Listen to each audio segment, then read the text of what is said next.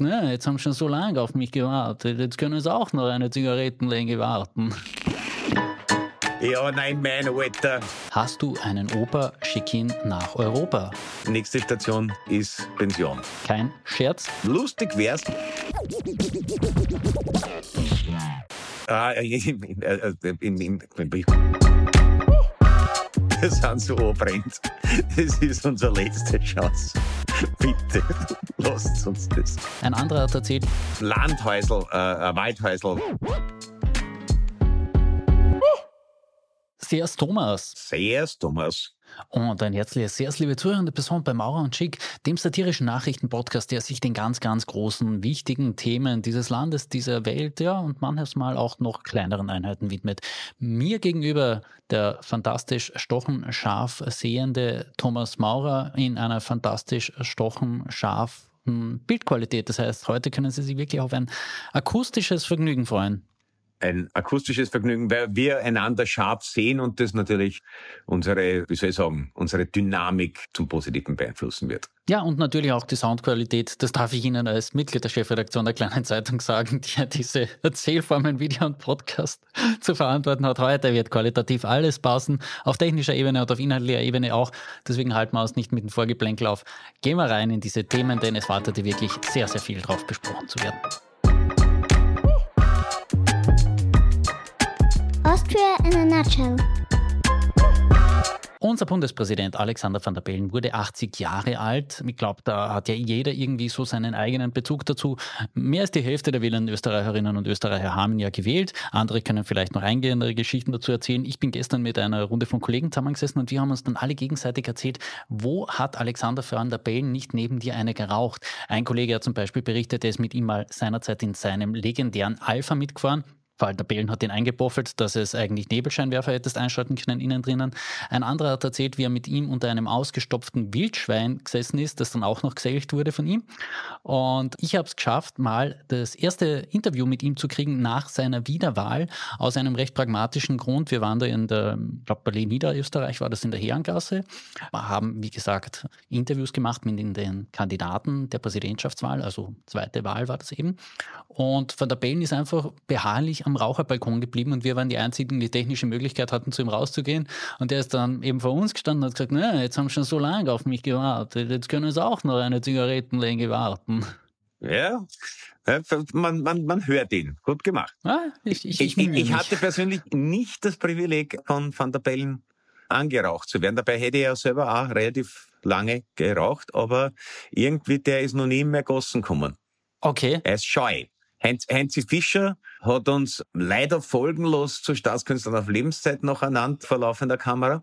Es gehen damit leider keine irgendwie Gehalts- oder Pensionsansprüche einher.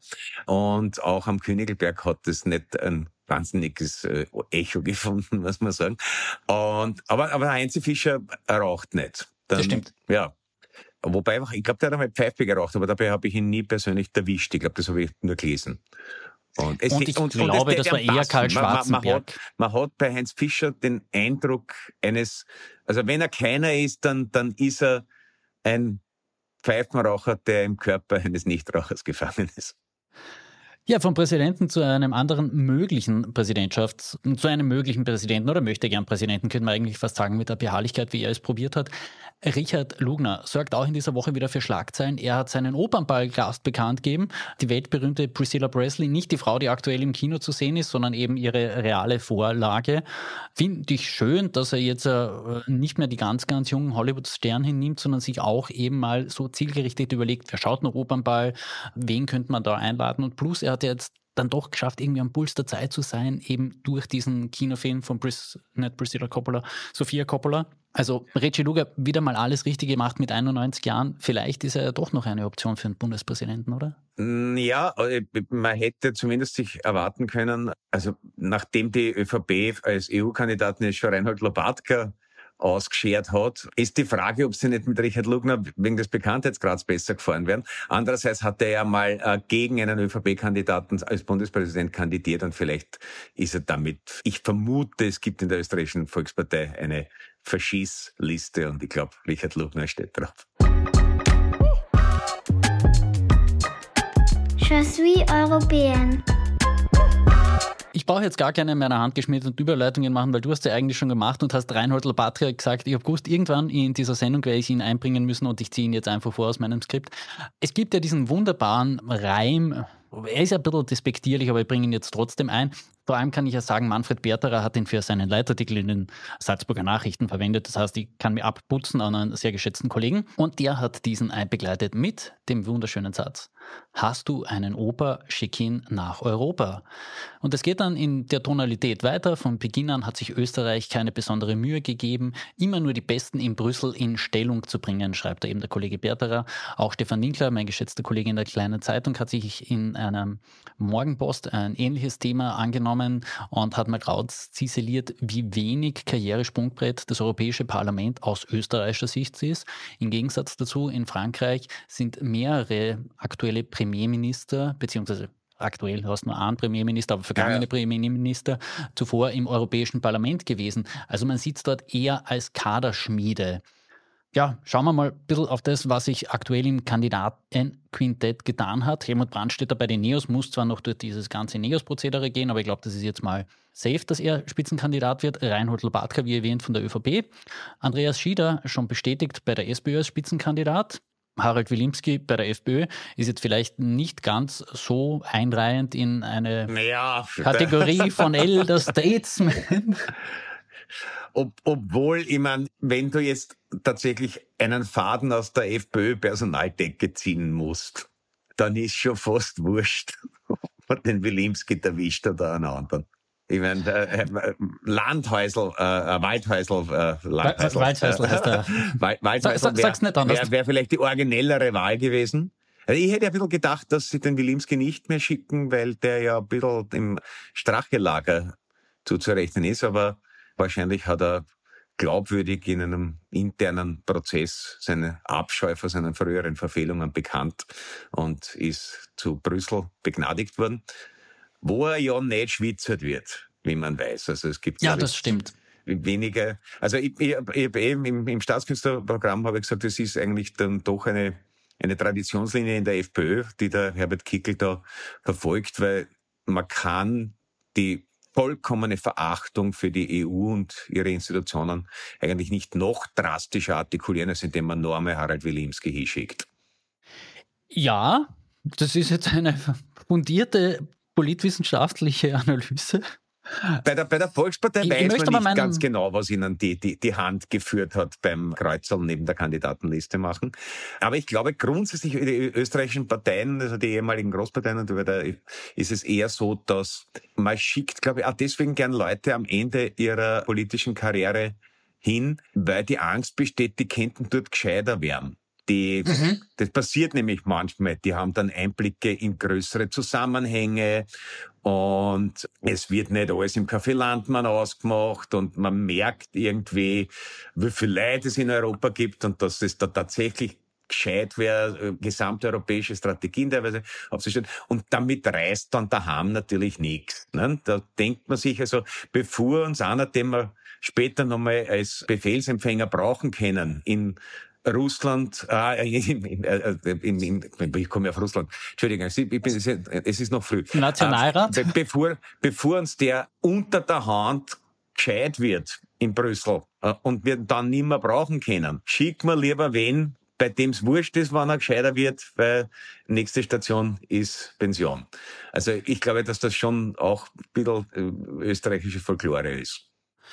Ja, aber immerhin sind wir uns darüber einig, dass es insgesamt jetzt, Wilinski könnte man vielleicht da in Klammer setzen, vielleicht sogar in eckige Klammer setzen, nicht die dümmsten sind, die hingeschickt werden. Und wenn man mal ein Pouvoir an Menschen hat, die nicht nur mit Messer und Gabel essen können, sondern auch inhaltlich verstehen, worüber sie da abstimmen, vielleicht sogar äh, willens sind, die Anträge zu lesen, sieht das jetzt rein demokratiepolitisch nicht als so schlecht an.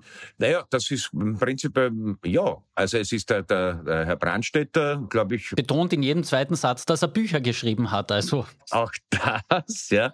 Aber der, der ist im Zweifel, der ist natürlich äh, politikfähig und auch der Herr Swoboda und der Lobatka ist zumindest. Der Schieder ist es mittlerweile. Ja? Thomas, es ist mittlerweile der Schieder. Ich, ich, bin auch noch lang verhaftet darin, dass es der Swoboda ist, weil sie sich jetzt in der Gestik ein bisschen ähneln. Ja, aber es ist nicht der Swoboda, es, es ist, aber, ich glaube, das nächste Mal äh, machen wir den, die Aufnahme am Nachmittag. Es ist der zweite Vollverkauf. Ja, Aber auch, auch, auch, auch Schieder ist jemand, ja, dem kann man sowas grundsätzlich zutrauen. Und vermutlich auch der Lobatka hat er sein Handwerk gelernt. Und es ist Sympathieträger war er jetzt nie, glaube ich, äh, eine Anforderung an, an die Funktionen, die er äh, erfüllt hat. Und das ist, glaube ich, auch bei der Wahl dann sozusagen kontinuierlich, weil tatsächlich hat die ÖVP natürlich nur wen gesucht, der sich da jetzt die Flaschen anholt nach dem Sensationsergebnis vom letzten Mal. Also es wird auf jeden Fall äh, ein absehbarerweise ein, ein Prozentanteilsverlust Debakel der Sonderklasse. Und da braucht man wen, der das routiniert wegsteckt und sich freut, dass er noch einmal ein paar Jahre gut bezahlt in Brüssel zwar von der eigenen Partei ignoriert, aber vielleicht man lernt interessante Menschen kennen, man kann gut essen gehen. Ich glaube, dass die ÖVP in seiner Amtszeit nicht wieder eine Europapartei wird, was sie ja mal war. Und ich glaube, er kann sich auf angenehme fünf Jahre vorbereiten. Ja, tatsächlich lagen ja die ÖVP aktuell ein bisschen andere Themen. Vor vergangenen, also vergangenen Sonntag war es eigentlich. Da hat sie in der politischen Akademie nämlich der Inner Circle der ÖVP getroffen. Karl Niehammer war auch dabei, sollte man jetzt formal immer dazu sagen. Also der gehört immer noch zum Inner Circle, kann man sagen. Ja, ja, genau. Und da wurde darüber diskutiert, wann denn jetzt der ideale Termin für die Nationalratswahl wäre. Vor allem Markus Wallner aus Vorarlberg und Christopher Drexler aus der Steiermark sollen sich da ein bisschen Gedanken darüber gemacht haben, ob es denn gescheit ist, einen Wahlkampf zu führen, der weit auf Bundesebene über eine Regierungsbildung verhandelt wird. Ja, ist natürlich legitim, dass man darüber spekuliert, sich darüber austauscht. Ich finde allerdings, das wirklich relevante Statement dazu hat mein Kollege Michael Großschädel eingefangen am Steirerball. Da hat er nämlich den ehemaligen steirischen Landeshauptmann Hermann Schützenhöfer getroffen. Und wir spielen jetzt da ganz kurz ein, was er uns gesagt hat. Denn der Schütze hat einfach ganz klar gesagt, die, wo die wahre Macht in diesem Land liegt. Das ist ja ohnehin klar, dass man sich freut, dass äh, nach Corona die Leute wieder zusammenkommen. Und in Wahrheit, das weiß ich von der Landeshauptleutekonferenz, äh, fallen in diesen Phasen die eigentlichen Entscheidungen. Ah ja. Was passiert hier? ja, also das war unser ehemaliger steirischer Landeshauptmann Hermann Schützenhöfer. Ich finde, er hat jetzt ein bisschen die, die politische Logik in Österreich offenbart, oder? Die Leute kommen wieder zusammen und die Landeshauptleute kommen wieder zusammen. Ja, ja, na und, und, und also es gibt ja die österreichische Bundesverfassung, es gibt die Realverfassung und in der Bundesverfassung kommt die Landeshauptleutekonferenz nicht vor. Und in der Realverfassung ist die sowas ähnliches wie der Imperator in Krieg der Sterne für fürs Imperium. Also an der Landeshauptleutekonferenz Immerhin ist es ein, ein neunköpfiges Gremium und kein Einzelentscheidungsevent. Aber also das wissen wir, ich glaube, wenn man sich ein bisschen mit österreichischer Innenpolitik beschäftigt, ist das an diesem Bollwerk jeder Reformversuch zum Beispiel des vollkommen verheerenden und dysfunktionalen Föderalismus in diesem Land verlässlich zerschellen wird.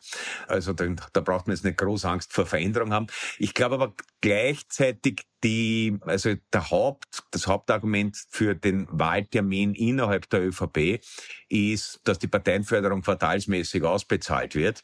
Und es geht, glaube ich, um eineinhalb bis zwei Millionen Euro direkte Parteienförderung. Da sind die ganzen Akademien noch nicht dabei. Da sind die ganzen Abgeordneten noch nicht dabei, die jetzt nur ein Gehalt beziehen und nach dieser Wahl nicht mehr beziehen werden, weil die, was waren es, 35 Prozent vom Kurz halt äh, mhm. nicht wirklich in Reichweite sind. Und das heißt, der Wahltermin wird definitiv nach dem Inkasso des letztmöglichen Quartals erst angesetzt werden. Sogar wenn schlimmstenfalls die Landeshauptleutekonferenz ein böses Gesicht macht, was normalerweise reicht, aber in dem Fall, glaube ich, ist auch den Landeshauptleuten zu kommunizieren wurscht. Wir sind so obrennt.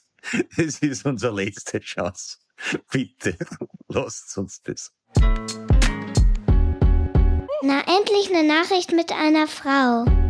Aber was für eine? Vielleicht könnte sie ja doch noch eine andere Perspektive ergeben, die ÖVP zu finanzieren, denn die BASF-Erbin Marlene Engelhorn ist ja gewillt, einen Großteil ihres Vermögens zu verschenken und sucht sich gerade einen Bürgerrat aus, der da für sie ja Input geben soll, wo das ganze Geld hinfließen soll. Einige Briefe wurden ja bereits versendet. Vielleicht findet sich ja darunter auch irgendjemand, der sagt, ja, geben wir es den österreichischen angestammten Altparteien, weil die brauchen es. Ja, das ist ein, ein, ein, ein, origineller Ansatz. Also das, aber ich und, und ich glaube, es wäre durch Ihren Brief sogar gedeckt, weil Sie jetzt sagt, ja, zumindest verfassungsfeindlich soll es nicht sein. Also ja, ÖVP, SPÖ sind die meiste Zeit innerhalb des Verfassungsbogens.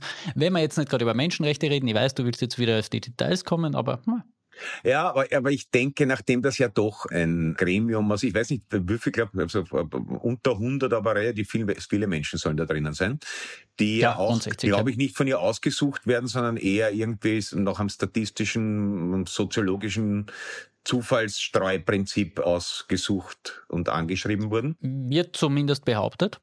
Also sie, sie sagt, dass sie will also praktisch gar keine Einflussmöglichkeit auf dieses Gremium haben, bis auf die eben festgesetzten Parameter, nicht äh, verfassungsfeindlich und so weiter.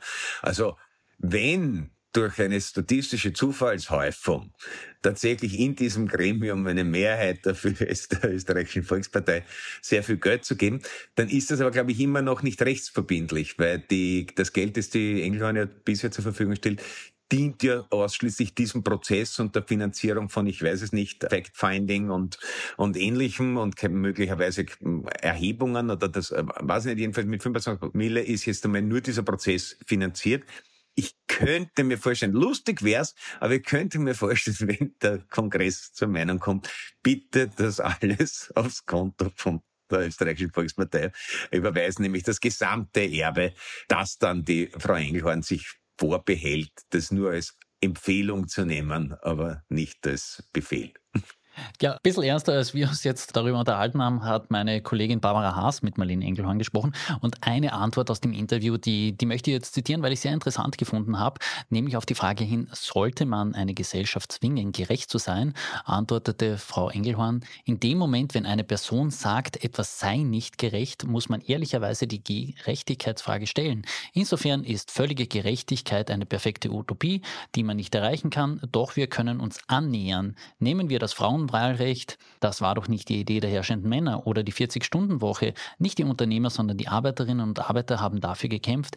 Immer dann, wenn Gesellschaft sagt, wir sollten das so, wir wollen das so nicht mehr, pardon, ändert sich etwas. So wird es auch bei diesen Steuern sein. Ich finde, das ist ein interessanter Ansatz, dass sie noch immer an das Gute im Menschen glaubt, auch die Abgrenzung zur Utopie hat, aber so dieses zivilgesellschaftliche Engagement jetzt da auch mal hochhängt und den Leuten mal wieder ins Bewusstsein ruft. Ja, also es ist optimistisch jetzt ähm, anzunehmen, dass halt sich da sehr schnell wieder Mehrheiten finden werden, die dafür auch laut auf die Straße gehen, weil in Wirklichkeit ist es natürlich natürlich angenehmer, in irgendeinem, auf irgendeiner Social Media Plattform eine Botschaft zu hinterlassen, sei es jetzt mehr Gerechtigkeit oder weniger Gerechtigkeit oder so. Also ich glaube, dass das tatsächlich recht viel Druck derzeit aus ähm, realen Auseinandersetzungen außernimmt, dass sich das alles in virtuellen abspielt und die Leute aber dabei sich derartig radikalisieren, dass wenn sie dann aufeinandertreffen, es dann schon wieder spannend wird.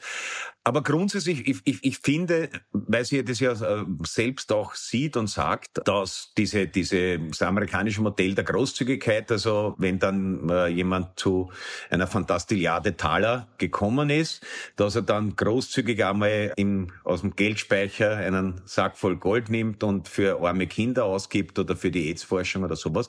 Das ist eh schön, aber ähm, dass man eine Gesellschaft bevorzugt, in der das ein Rechtsanspruch ist, kann ich sehr gut nachvollziehen. Und sie versucht eben ganz offensichtlich so wenig da eben paternalistisch das zu organisieren, wie möglich. Also sie sucht sich da eben nicht Experten aus oder, oder einen guten Zweck, den sie finanziert, sondern sie versucht jetzt einmal offensichtlich da irgendeinen gesellschaftlichen Input zu erzeugen, der relativ unabhängig von ihr laufen soll. Das finde ich mal per se achtbar.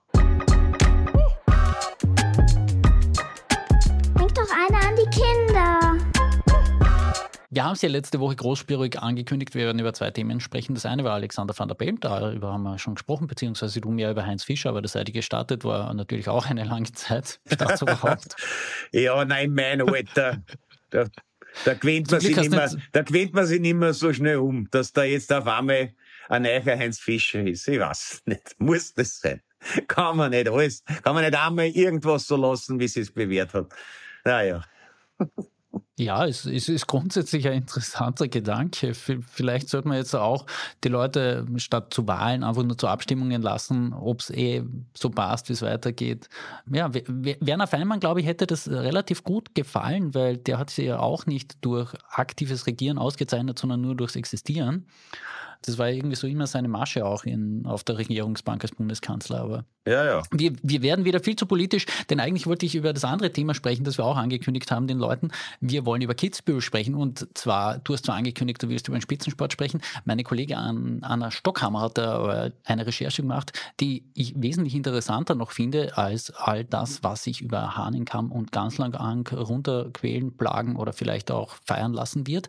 Es geht nämlich um den Volkssport Skifahren, der vielleicht nicht mehr ganz so breitester Volkssport ist, aber sie hat einige fantastische Vorurteile widerlegt. Zum Beispiel, die Zahl der meldepflichtigen Skiunfälle ist heute, heuer im Vergleich zum Vorjahr beziehungsweise auch zum langjährigen Mittel gesunken. Die Carving-Ski, hinlänglich bekannt, machen die Sache mittlerweile sicherer, weil man mit denen besser abschwingen kann. Und dieses ganze Ding mit Après-Ski, Saufereien in Skihütten und dergleichen mehr, das ist statistisch bewiesen, kein relevanter Unfallfaktor. Also irgendwie all dieses Ski-Bashing, das da existiert, hat meine Kollegin Stockhammer in einer sehr umfassenden Recherche eigentlich jetzt wirklich widerlegt und deswegen würde ich sagen, lieber Thomas, Gerechtigkeit für Skifahrer und Ihnen. Ja, äh, bin sehr für Gerechtigkeit, solange ich nicht selber fahren muss, gern. Genau, falls Sie sich inhaltlich intensiver mit den fantastischen Menschen auseinandersetzen wollen, die sich in Kitzbühel dann doch noch ganz an Hahn, Kahn und so weiter runterplagen wollen, schauen Sie auf www.kleinezeitung.at slash Sport. Da haben wir auch fantastische Videos, wo die Skifahrer selbst untereinander rätseln, wer hat eigentlich die letzten fünf Kitzbühel-Rennen gewonnen. Es hat Millionenshow-Qualität, ich lasse dich jetzt nicht mitraten. Ähm, ich habe mir nämlich selber nicht aufgeschrieben, wer die Wegen Sieger waren. Wegen Sinnlosigkeit. Also du könntest mich genauso gut fragen, wer die letzten 30 Song Contests gewonnen hat.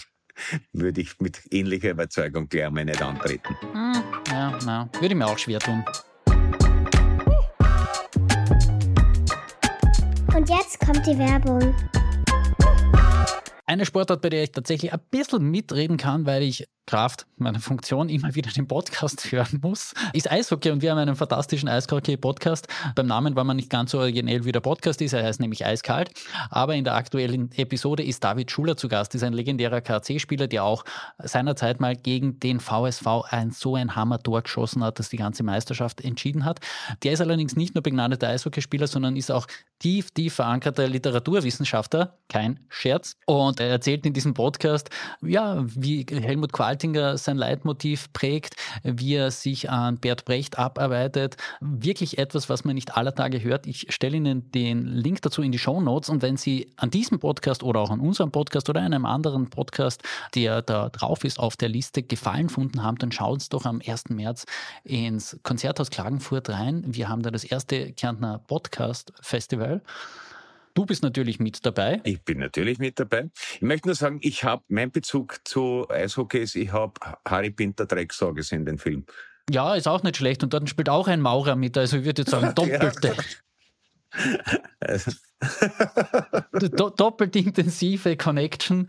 Falls der Thomas Maurer dann Und die haben einmal beim Eislaufen das Handgelenk gebrochen. Also ich bin eigentlich ein Wahrzeichen des österreichischen Eishockeysports, kann man sagen. Hm, ich habe einen Großteil meiner Milchzähne am Dorfteich gelassen. Auch nicht schlecht, würde ich sagen. Respekt, ja. Ja. Also vor allem, wenn du sie dir nicht alle auf einmal ausgehauen hast, sondern mit zäher Entschlossenheit einen nach dem anderen geopfert hast. Ja, ja, klar, klar. Ich habe probiert, mit dem Mund den Buck zu fangen. Ja, andere schöne Geschichten aus unserer Jugend und Vergangenheit hören Sie am 1. März beim Podcast Festival in Klagenfurt. Sie können sich jetzt schon die Tickets sichern. Der Link dazu in den Show Notes.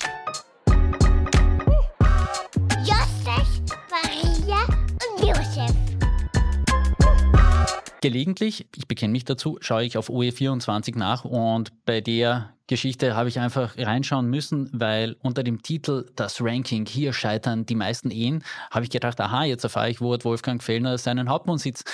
Aber es war dem dann doch nicht so, denn. Der Hauptwohnsitz steht, glaube ich, zum Verkauf gerade. Ich habe gedacht, der ist in Florida. Also gibt es nein, aber es gibt irgendein, es gibt in einem, einem äh, teuren Wiener Randbezirk auch eine Villa, die angeblich jetzt zum Haben ist. Aha. Ja, das, das schaue ich mir nachher an. Muss mal schauen, ob sich irgendwie mit meinem Einkommen deckt. Ich fürchte nicht, aber sei ja gegönnt. Jedenfalls, die, die Statistik ist dann amtlich, das passiert ja auch nicht alle Tage bei UE24 und daraus kann man ableiten, dass in Mödling, Steyr und St. Pölten die meisten Ehen scheitern. Hingegen Hallein, Kufstein und Bludenz sind ganz am unteren Ende der Scheidungsskala. Lieber Thomas, du bist ja ein vielgereister Mann in diesem Land, warst quasi schon in jedem Kultursaal an irgendeiner Gemeinde, die ja mit öffentlichen Verkehrsmitteln nicht immer erreichbar sein muss. Was sagt uns das und was äh, sagt ihr das jetzt auch vielleicht über Zersiedelung, Architekturqualität, ob es vielleicht die schlecht ja, ausgestatteten oder designten Häuser sind, die dann zu einer Scheidung führen? Ja, ich habe ich hab kurz da reingeschaut, aber äh, es ergibt sich da nicht eine, da, darauf kann man es nicht zurückführen. Also weil, also die, zum Beispiel die Innenstadt von St. Pölten ist ja eigentlich äh, sehr schön, wenn auch ausgestorben. Also mhm. da, daran, dafür hat man rundherum ist man von Shoppingparadiesen umzingelt. Und Steyr ist eigentlich eine ausgesprochen schöne Stadt. Also wenn man, wenn man nicht in Österreich leben würde, würde man in anderen Ländern wahrscheinlich so eine Stadt auf die Reiseroute setzen, weil man im Internet gesehen hat, wie schön es dort ist, um sich persönlich davon zu überzeugen, dass es wirklich sehr schön ist und dann wieder weiterzufahren.